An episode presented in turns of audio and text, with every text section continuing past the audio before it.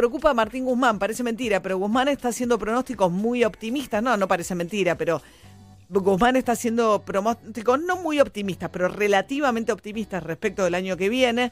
Algo bastante inusual en Guzmán, que es bastante moderado para hacer pronósticos, pero en este caso, cuando se le pregunta cuál es su principal preocupación, es una segunda ola de coronavirus, lo cual daría por tierra la idea de que el año que viene algún tipo de recuperación va a haber de la mano de algunos sectores que ya empiezan a mostrar eh, cierta recuperación. Vamos a charlar con Matías Ragnerman, economista jefe de Colatina. ¿Cómo andas, Matías? Buen día.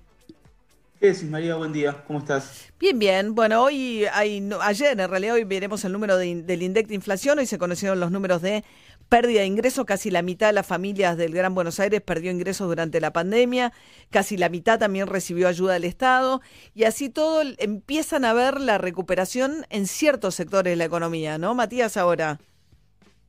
Sí, sí, en los últimos meses lo que se viene observando es que los sectores productores de bienes eh, están mostrando una mejora relativa respecto de los productores de servicios. Todo lo que es la industria ya está operando incluso a los niveles del 2019, en parte porque quedó producción atrasada de mayo, abril, eh, junio, y en parte porque también está aumentando la demanda, que se está recuperando la, demanda. Un poco porque hay menos lugares en donde, en donde gastar. Quizás uno tiene menos ingreso, pero a la vez eh, tiene menos opciones. No puede ir a un restaurante, no puede ir a un cine, no puede ir a un teatro.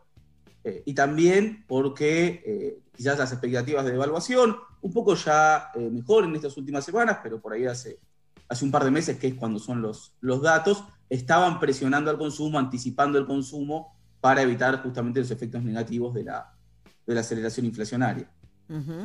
Claro, eh, ahora con cierta estabilidad relativa, ¿no? Vos sabés que justo el otro día el, informe de la UCA planteaba un poco esto que decís también, Matías, que decía la pobreza aumentó este año, obviamente, respecto al año pasado, pero la autopercepción de pobreza no aumentó. O sea, si vos le preguntás una manera de decir, bueno, son pobres los que ganan menos de tanto, la UCA dice, sos pobre además estructuralmente si no tenés acceso a la salud, etcétera, etcétera.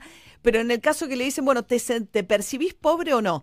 Y en esa autopercepción de pobreza, la autopercepción de este año mejoró respecto al año pasado. ¿Y por qué? La explicación decían es, por un lado, la baja de la inflación, que hace que la gente no sienta, digamos, eh, baja la inflación y, y sienten menos que no te alcanza, pero además al tener menos en qué gastar, hay gente que se sintió menos pobre, aunque estadísticamente haya caído debajo de la línea de pobreza este año.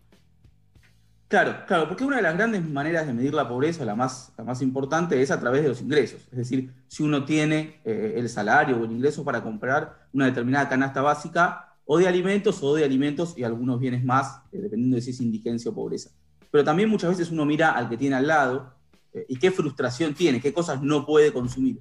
Y todo eso este año, como la crisis obviamente emparejó para abajo, todo eso este año tuvo un, un descenso. Entonces, a pesar de que hay un aumento efectivo y que hay menos gente que llega a fin de mes, o de que es más complejo llegar a fin de mes para muchas personas, quizás como eh, el vecino o la persona que está al lado está en una situación relativamente parecida, no conservó su trabajo, los dos lo perdieron, la percepción, la situación más subjetiva que objetiva, no tuvo un gran aumento. Y en ese sentido, ayer también se conocieron bueno, estos datos que vos mencionabas respecto de que bueno, la mitad de los hogares tuvieron un problema de ingresos eh, durante la, la, cuarentena, durante la pandemia, y que ese número va aumentando a medida que vamos bajando en la pirámide de ingresos. En los sectores, por ejemplo, con menor instrucción educativa, los hogares fueron dos de cada tres. Dos de cada tres hogares ah. con la primaria terminada como máximo nivel educativo tuvo un problema de ingresos. En cambio, cuando vamos a la gente con secundario o eh, terciario, universidad terminada, ese número se reduce a un tercio más de... Eh, o sea, la, pérdida de empleo afectó mucho más a los sectores populares, o sea, que es donde hay mayor incidencia también del trabajo informal, ¿no? Esta idea de que la pandemia vino a reforzar las desigualdades, ¿no? Aquel que suele tener un trabajo mejor remunerado y que puede hacer, ¿no? El trabajo desde sus casas, etcétera, sufrió menos que aquel que trabaja en la construcción, que limpia casas, que hace changas, ¿no? Que sufrieron muchísimo más el parate de la economía. Eso está muy, muy vinculado a los tipos de trabajo que realiza cada sector. Los sectores de mayor poder adquisitivo en general se vinculan en las ramas de servicios, sobre todo en las ramas de servicios más calificados, que se pueden hacer a distancia.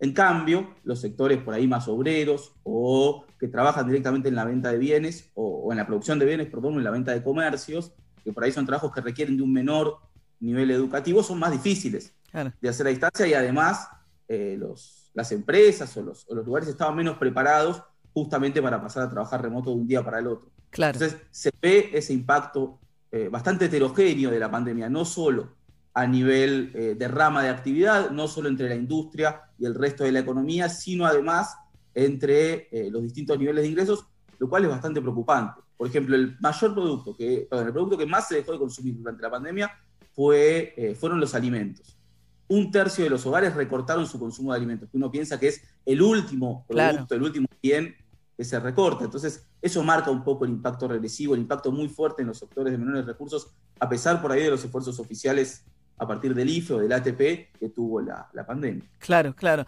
Bueno, entonces cerramos el año con una cierta recuperación, pero heterogénea, o sea, de algunos sectores, ¿no? De repente, construcción, industria, pero bueno, tenés todos sectores, turismo hay que ver ahora con las vacaciones, pero servicios que siguen como muy afectados. Sí, por ahora los servicios, a pesar de que pueden operar con protocolos, se ve una ocupación muy baja. Todo lo que son los servicios de, de lujo, servicios, entre comillas, no, no esenciales, que por ahí uno tiene una manera alternativa de consumirlos eh, de forma más barata. Pienso en los restaurantes, están eh, cerrando un año muy malo. El gran problema que hay es que para cuidar un poco el déficit, para evitar que el exceso de pesos se, siguiera yendo a la, al dólar, eh, el gobierno cortó un poco las, las, ayudas, cortó los ATPs, cortó los IFES, producto de vuelta, porque hay muchas empresas que están pudiendo volver a operar, pero bueno, todavía la demanda se está, se está recuperando. Bien, Matías Ragenarman, economista jefe de Colatina. En un ratito hablamos de otro de los temas del día que tiene que ver con la ley de góndolas, ¿eh? que ya fue eh, hoy, digamos, ya fue publicada en el boletín oficial, razón por la cual van a tener que empezar a cumplir los supermercados con esta ley para darle lugar a las pymes, para tener mayor este, variedad de los productores. Veremos, los supermercados se han quejado mucho en contra de esta ley, veremos qué efecto tiene, ¿no?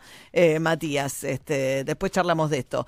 Bien, Ari Gergot quiero contar, María, a ver si recordamos, vamos a viajar al año 1996, ¿sí? donde ocurrió el caso Coppola, ¿te acordás? Y la cobertura de Mauro Viale. Ahí empezaron a aparecer muchísimos personajes eh, random, ¿no? Que estaban ahí cerquita del caso de Guillermo Coppola y estos eh, policías que trabajaban para el juez Bernasconi, que armaban causas supuestamente. Bueno, todo eso provocó que nos conociéramos muchísimo a un personaje llamado, a una chica, en ese momento llamada Natalia de Negri. Sí. Bueno, hoy, 20 años más tarde, Natalia de Negri ha cambiado absolutamente su vida, se ha convertido en un auténtico referente de la televisión en Estados Unidos. ¿Por qué te cuento esto? Porque acaba de ganar cuatro premios Emmy ¿eh? en lo que tiene que ver con la televisión, con la televisión de, de, Estados Unidos y sus documentales. Ya suma 17 documentales, es conductora, productora, periodista argentina radicada en Miami e hizo un par de documentales, uno que tiene que ver precisamente con la pandemia, con la cobertura de la pandemia,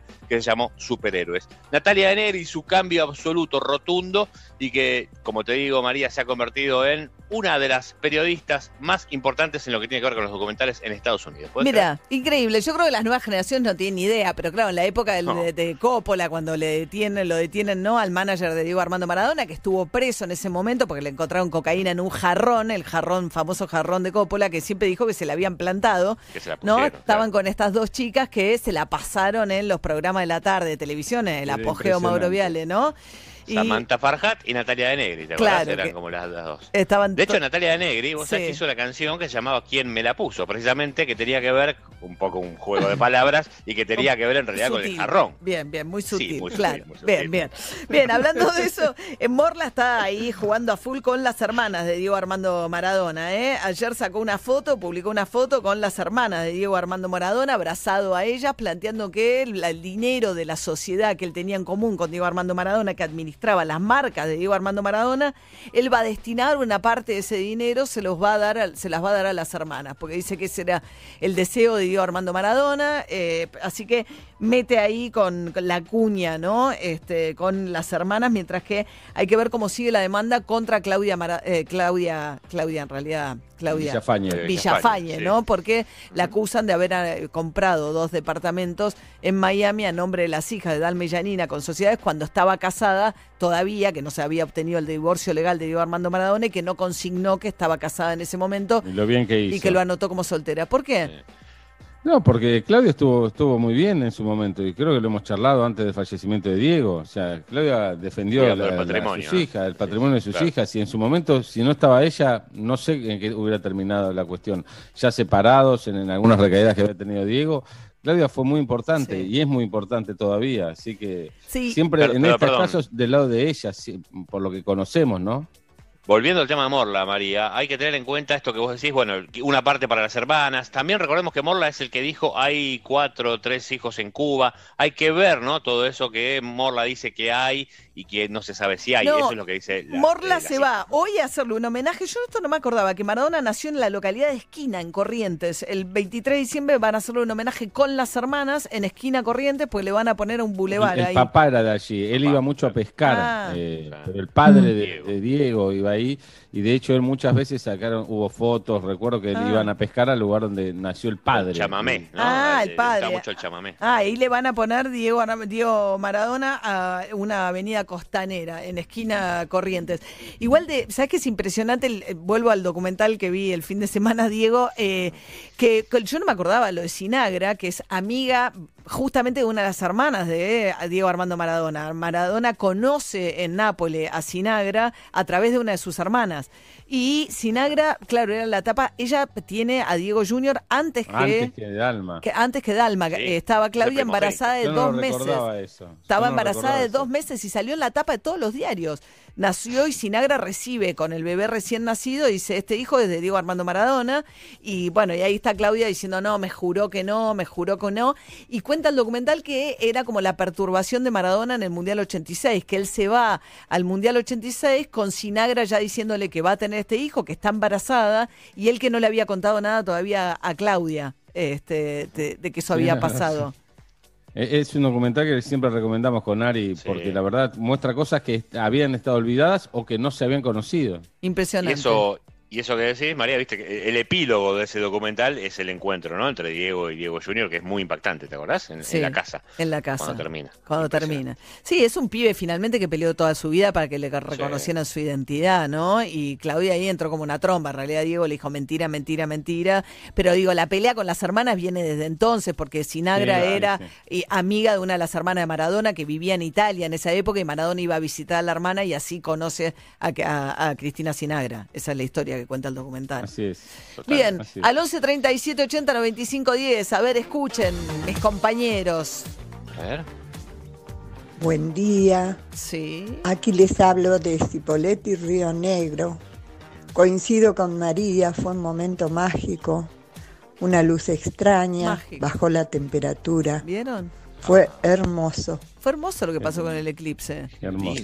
pero esta señora lo vivió ahí, María, ella sí tiene razón, porque se le oscureció todo el lugar, se transformó de ir a Sueto, de hecho, en esos lugares. No, claro, Río Negro y Neuquén eran lugares privilegiados, pero acá pasó algo, pasó un fenómeno, había una luz tipo filtro. ¿A usted le gusta poner filtros en Instagram? Resulta que hay un fenómeno natural que les da una luz muy particular y son indiferentes a esa luz. o sea, el, filtro de, el filtro de Instagram, ¿viste? Para los posteitos, eso sí María, deja de agredirme que esto no va a terminar bien, Mira, observa. Estaba el pobre Guillermo Lobo, eh, con 10 puntos de rating, ah. extasiado. Escúchenlo, el periodista de TN.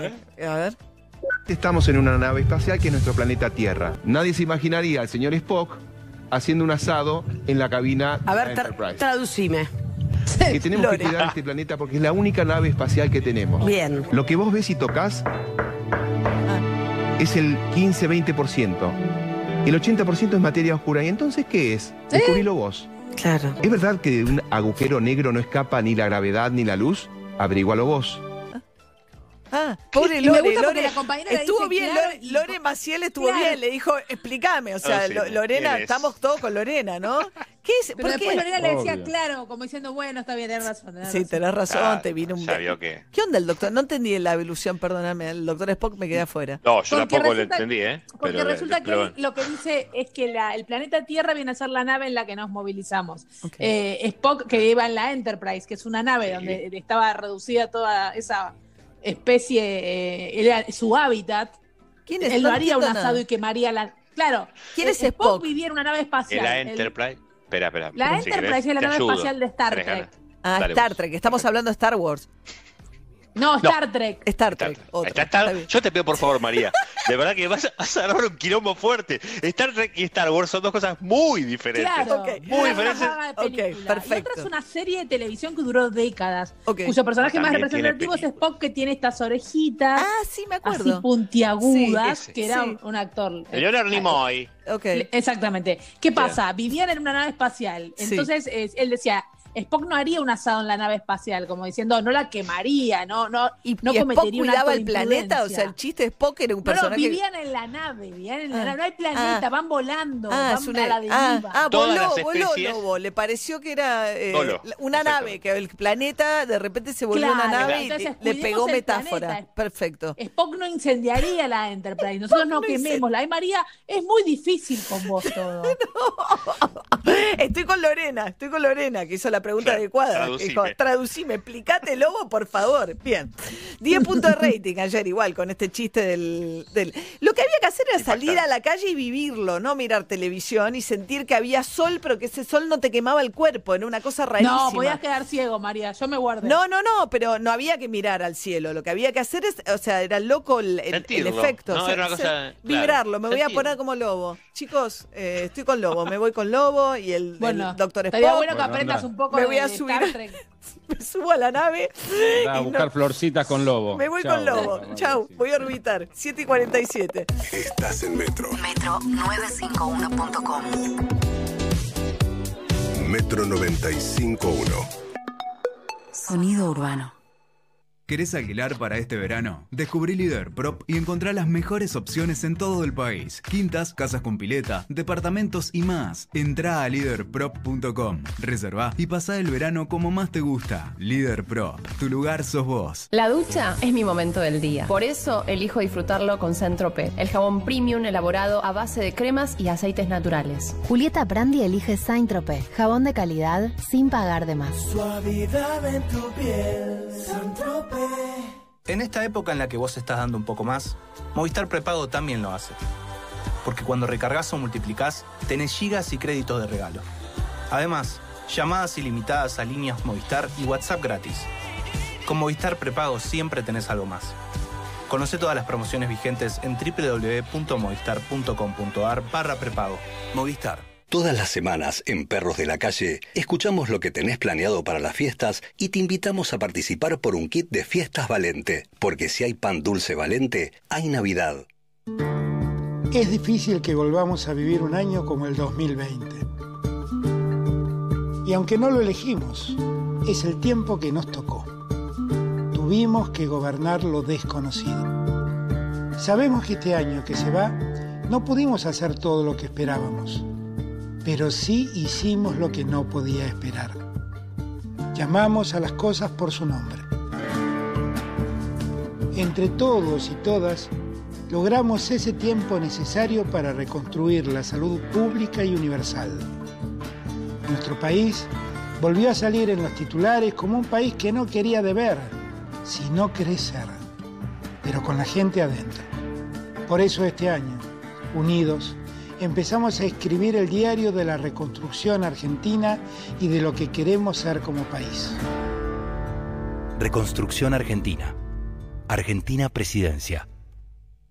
¿Sabías que podés eliminar el 99,9% de bacterias al lavarte las manos sin resecar tu piel? El nuevo DAP Cuida y Protege es el único jabón antibacterial con un cuarto de crema humectante que te brinda la protección y el cuidado que solo DAP te puede dar. Usalo para lavarte las manos y para todo el cuerpo. En Edenor, estamos siempre cuando el país nos necesita poniendo nuestra mejor energía. Generamos más de 15.000 puestos de trabajo directos e indirectos y disponemos de más de 2.700 técnicos especializados en la vía pública. Edenor es tu energía, la mejor energía argentina. Todos sabemos que lo que de verdad importa es el sabor. Y solo Hellmans tiene el sabor irresistible para transformar cualquier plato. Imagínate una hamburguesa sin mayonesa, una milanesa sin mayonesa o un sándwich sin mayonesa. Y cuando decimos mayonesa, decimos Hellmann's, obvio, porque solo Hellmann's tiene el sabor irresistible de la verdadera mayonesa desde hace más de 100 años. Hellmann's, el sabor irresistible. Es verdad, te comiste una super hamburguesa completa. Te comiste desinfectar todo lo que compraste. Y te comiste un corte de internet en una reunión de trabajo. Para todo lo que te cae mal, elegí Sertal, que alivia dolores y malestares digestivos. Sertal, qué felicidad sentirse bien. Actriz, cantante, conductora, mamá. Si me tengo que definir, soy alegre y trabajadora. Y si tengo que elegir un color para mi pelo, elijo Otto Will. Hacé como Natalia Oreiro y viví tu pelo al máximo con Otto Will. ¿Sabes qué significa Mirgor? Más industria, relevante, grande, optimista, responsable. En Mirgor somos todo eso y trabajamos cada día para potenciar nuestra industria nacional. Somos una empresa argentina y estamos orgullosos de serlo. Mirgor, construyendo el futuro. En estas fiestas, regala personal.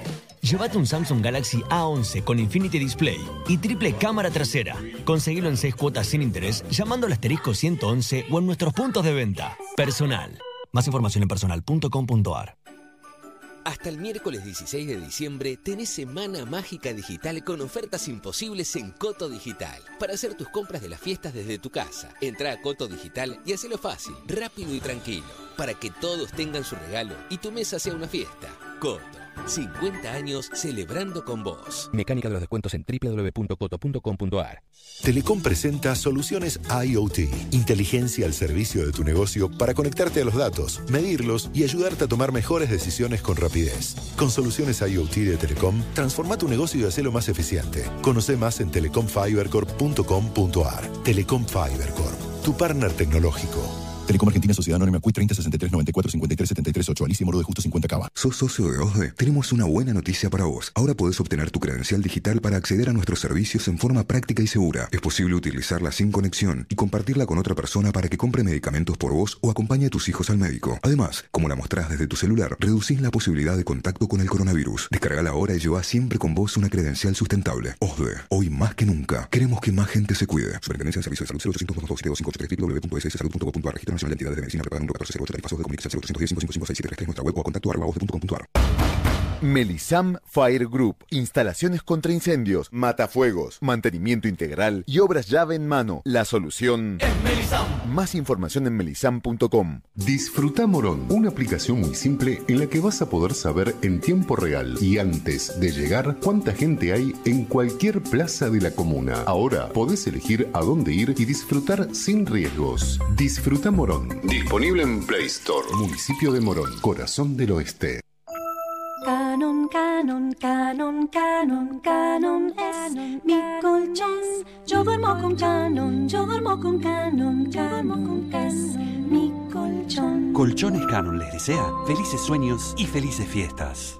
Todas las semanas en Perros de la Calle escuchamos lo que tenés planeado para las fiestas y te invitamos a participar por un kit de fiestas Valente, porque si hay pan dulce Valente, hay Navidad. Donde estés Estás en Metro. Seis minutos para las ocho de la mañana, una mañana en la que podría haber alguna llovizna, pero alguna cosita pasajera nada más, 27 la máxima, va a quedar un día nublado todo el día. Hay polémica, como les venimos contando, por el tema del cierre del aeropuerto del aeropuerto del Palomar, donde operaban las low cost. Es un aeropuerto militar que comparten de alguna manera Morón y 3 de febrero en el oeste del conurbano de la provincia de Buenos Aires. Y el año pasado pasaron por ahí más de un millón de pasajeros y esto genera además mucha actividad económica. ¿Qué va a pasar con los trabajadores y los negocios que se estaban constituyendo alrededor? Es una pregunta. Diego Valenzuela es intendente de 3 de febrero, miembro de la oposición, él es del PRO. ¿Qué tal, Diego? Buen día. Hola María, buen día, gracias por llamar. Bueno, ¿qué, ¿cómo lo están viviendo en Morón y 3 de febrero esta, este anuncio? Con mucha incertidumbre, porque por un lado se dice que el aeropuerto no está cerrado, por lo menos no oficialmente, pero no está operativo. No sabemos si esto es por el COVID, si es transitorio, si va a volver. Los vuelos van a Ezeiza, eh, que bueno, la verdad que no era la idea, porque nosotros nos sentimos muy orgullosos de tener un aeropuerto en el conurbano que da muchos empleos directos y también indirectos. Ya empezó ese proceso el proveedor, el transportista, la gastronomía. Así que ojalá esto se pueda clarificar pronto, porque yo pienso que este aeropuerto no es el aeropuerto de Macri o de Dietrich. Hay que sacar al aeropuerto de Palomar de la, de la Grieta. Me parece que es conectividad, federalismo, laburo, oportunidades. Ahora, ¿qué pasa? ¿Había dos hoteles en construcción en la zona?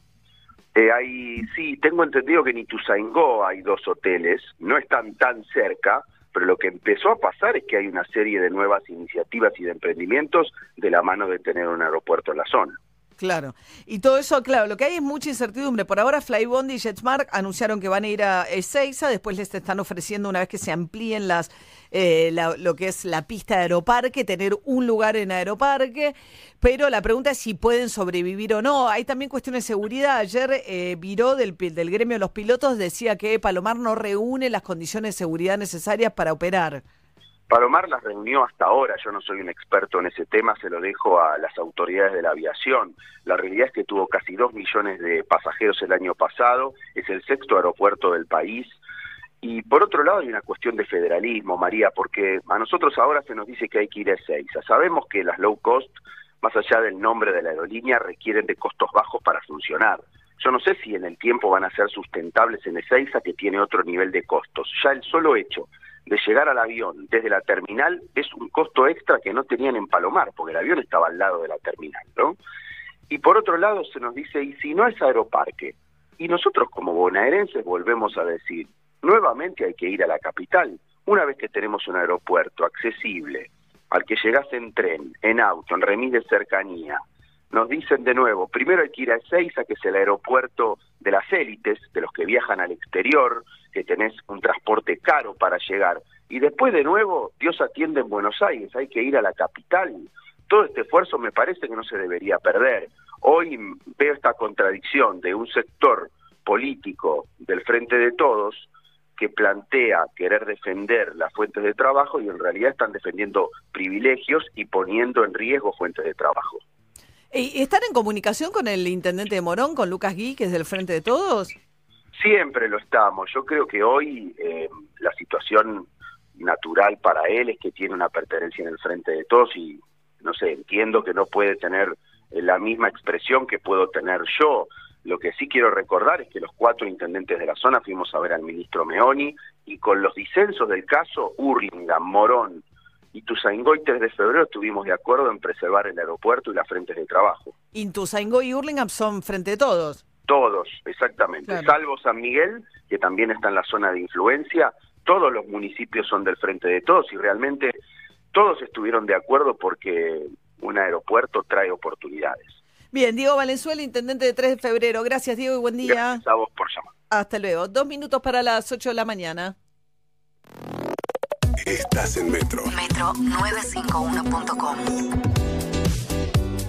Metro 95.1. Sonido urbano. Ya salió Lo Oficial. Podés descargarla en www.loficiel.com.ar. Estilo de vida, reportajes, moda. Lo Oficial, la revista francesa con identidad argentina. No te la pierdas. Carrera de fotógrafo profesional. Escuela Motivarte. Motivarte.com.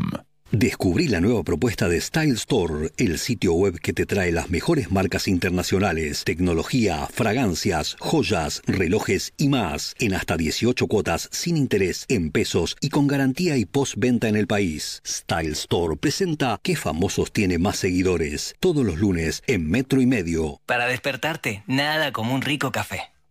Eso sí, endulzado con hilerete stevia. La única manera de asegurarte que eso que te gusta va a estar naturalmente como más te gusta.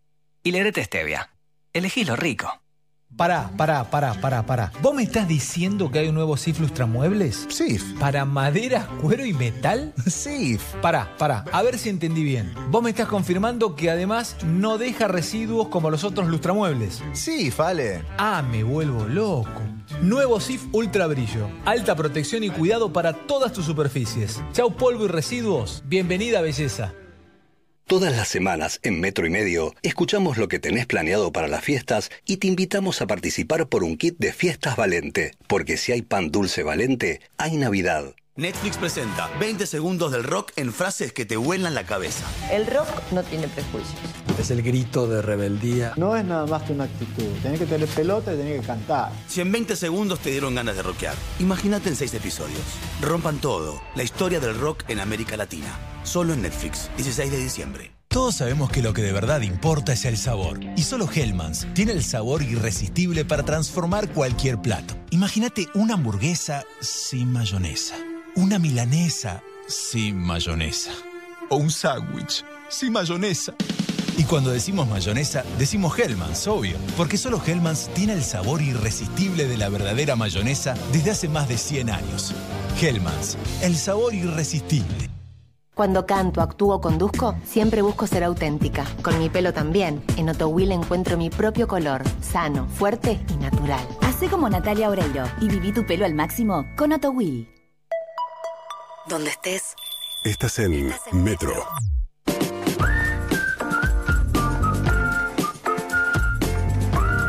Buen día, los de las 8 de la mañana. Bienvenidos a este martes 15 de diciembre, que es el último, la última semana, en verdad, de semana completa que tenemos de este año 2020.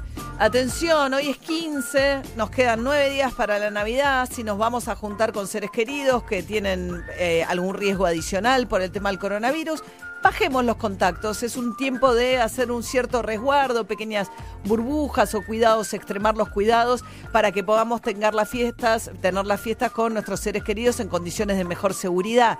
También es un momento de empezar como a parar un poco la pelota, ¿no? Porque vemos a nuestro alrededor en que empiezan ya los rebrotes en los países vecinos y Argentina que venía con una tendencia clara a la baja, de repente se frenó la baja de casos, hubo muchos eventos con mucha gente junta, lo de Maradona, las marchas por el tema del aborto, pero sobre todo las reuniones sociales y eso va a venir más todavía de cara a las fiestas. Seamos más cautos, seamos prudentes, es momento de todavía tener mucho cuidado y sobre todo para pasar las fiestas eh, tranquilos, ¿no? Con nuestros seres queridos. Ahora, el análisis de acá en más. La actualidad en la voz de María O'Donnell. Y ayer hubo una manifestación de sectores kirchneristas más duros que en los tribunales plantearon una Navidad sin presos políticos, volviendo a poner arriba de la agenda algo que ya fue discutido dentro del gobierno y que incomoda muchísimo a Alberto Fernández, que ha dicho una y otra vez que preso político es cuando los presos están a disposición del Poder Ejecutivo. Y eso no es lo que ocurre en la Argentina, sino que son presos que han sufrido procesos judiciales. En el caso de Amado Vudú, por ejemplo, uno de los casos por los cuales se reclamaba ayer desde estos sectores, incluso logró llegar hasta la Corte Suprema, que desestimó su este, recurso extraordinario y dejó en firme una condena por la causa de Chicone, que es lo que tiene eh, al ex vicepresidente en vilo ante la posibilidad de tener que volver a prisión. Julio Devido, que está con prisión domiciliaria, Luis Delía, Milagro Sala, Milagro Sala desde Jujuy, haciendo también, eh, metiendo presión Alberto Fernández sobre todo, porque dijo, bueno, yo llevo cinco años presa, llevo cuatro años presa con Mauricio Macri y un año con Alberto Fernández, como diciendo, esta situación no ha mejorado mi situación. De hecho, Alberto Fernández tiene un muy buen vínculo con Gerardo Morales, que es para un sector del kirchnerismo el diablo que metió preso a eh, Milagro Sala, ¿no? Por razones políticas. Así que vuelve a aparecer de la mano de este reclamo de una Navidad sin presos políticos, que acompañó, por ejemplo, un sector también, algunos de los curas que integran los curas, la rama de los curas villeros de opción por los pobres, vuelve a aparecer un factor de discordancia, donde hay una presión fuerte para tratar de que Alberto Fernández sea más proactivo en desandar el camino de las causas judiciales que comprometen algunos de los eh, eh, exfuncionarios kirchneristas. Y está en el corazón de todo esto la situación de Cristina Fernández Kirchner, que terminó el año con esa carta en la cual también plantea su frustración grande y señala a los cinco integrantes de la Corte virulentamente, ninguna de las razones que ella señala son causales de un juicio político y algunas son descripciones, más allá del, tamiz que le pone, reales. Dice, Rosenkratz, abogado de eh, presidente de la Corte de Empresas. Correcto. ¿Es causal para no ser juez? No. Uno puede decir eso le condiciona su mirada. Bueno, eso es otra discusión. Dice, Rosenkratz y Rosati fueron designados por decreto. Es cierto que primero Mauricio Macri los designó por decreto, pero lo que la expresidenta omite es que después se cumplió el procedimiento eh, que debía cumplirse con la designación a través del Senado. Sobre Lorenzetti dice que se sacó una foto con el juez Moro, que fue el que metió preso a Lula y que después fue el ministro de Justicia de Bolsonaro, que ganó las elecciones gracias a que Lula estaba preso. Una foto no figura dentro del Código Penal, uno puede entender lo que eso significa. Estaba también Bonadío en esa foto, que es el juez que más persiguió a Cristina Fernández de Kirchner. Y después también con Elena Hayton de Nolasco dijo algo que es muy cierto, que es que es una jueza que debió haberse jubilado, porque la Constitución dice que a los 75 hay que irse, como se fue Lorenzo, eh, en su momento Zaffaroni, perdón, pero logró, como logran mucho los jueces, autoprotegerse con una medida que el propio Poder Judicial le concedió para poder seguir. Pero, digamos, ninguna de estas son causales de juicio político. Entonces, y Alberto Fernández que dice cuando se le pregunta, no, yo estoy de acuerdo con los planteos de Cristina Kirchner, pero no estoy promoviendo un juicio político contra los jueces de la Corte. De hecho, necesitarían una mayoría de dos tercios que no tienen para avanzar con eso. Entonces aparece como una cierta frustración del kirchnerismo más duro, que también encarna Cristina Fernández de Kirchner, donde Alberto Fernández concede en algunas cosas y en otras trata de decir, bueno, no, acá hay un Estado de Derecho, acá no hay, este, no hay eh, presos políticos y no quiero hacer tampoco un, eh, un juicio político contra los integrantes de la Corte. Pero, mientras tanto, por ejemplo, ayer la FIP, que conduce Mercedes Marco del Pont, sacó un documento que envió a la justicia planteando que, en efecto, Cristina Fernández de Kirchner había sido víctima de persecución eh, fiscal durante el gobierno de Mauricio Macri, diciendo que se había creado una unidad especial, que no la notificó debidamente que esta investigación había empezado, que por eso tasaron sus bienes y la deuda que tiene con la FIP más allá de lo que realmente le correspondía pagar, y que esto eh, demuestra muestra que hubo eh, una persecución política deliberada que viola el principio de igualdad de trato dentro del organismo recaudador de impuestos. En esto, Alberto Fernández hace un esfuerzo que es un poco difícil y bastante complejo, que es el siguiente hacer a un lado a gran parte del kirchnerismo, los amados vudú, los debido, etcétera, etcétera, eh, no hacer nada por ellos, pero tratar de salvar la situación de Cristina Kirchner, que es su vicepresidenta. Y en ese juego es un juego bastante complejo cuando Cristina Fernández Kirchner maximiza sus posiciones como lo hizo en las últimas semanas, yendo en contra de la Corte y de alguna manera avalando esta movida de otros ex kirchneristas que están presos y que plantean que en la Argentina hay juicio político y que solapadamente lo que le piden a Alberto Fernández también es un indulto eventualmente, cosa que Alberto Fernández ha dicho categóricamente que no no va a dar está mareada.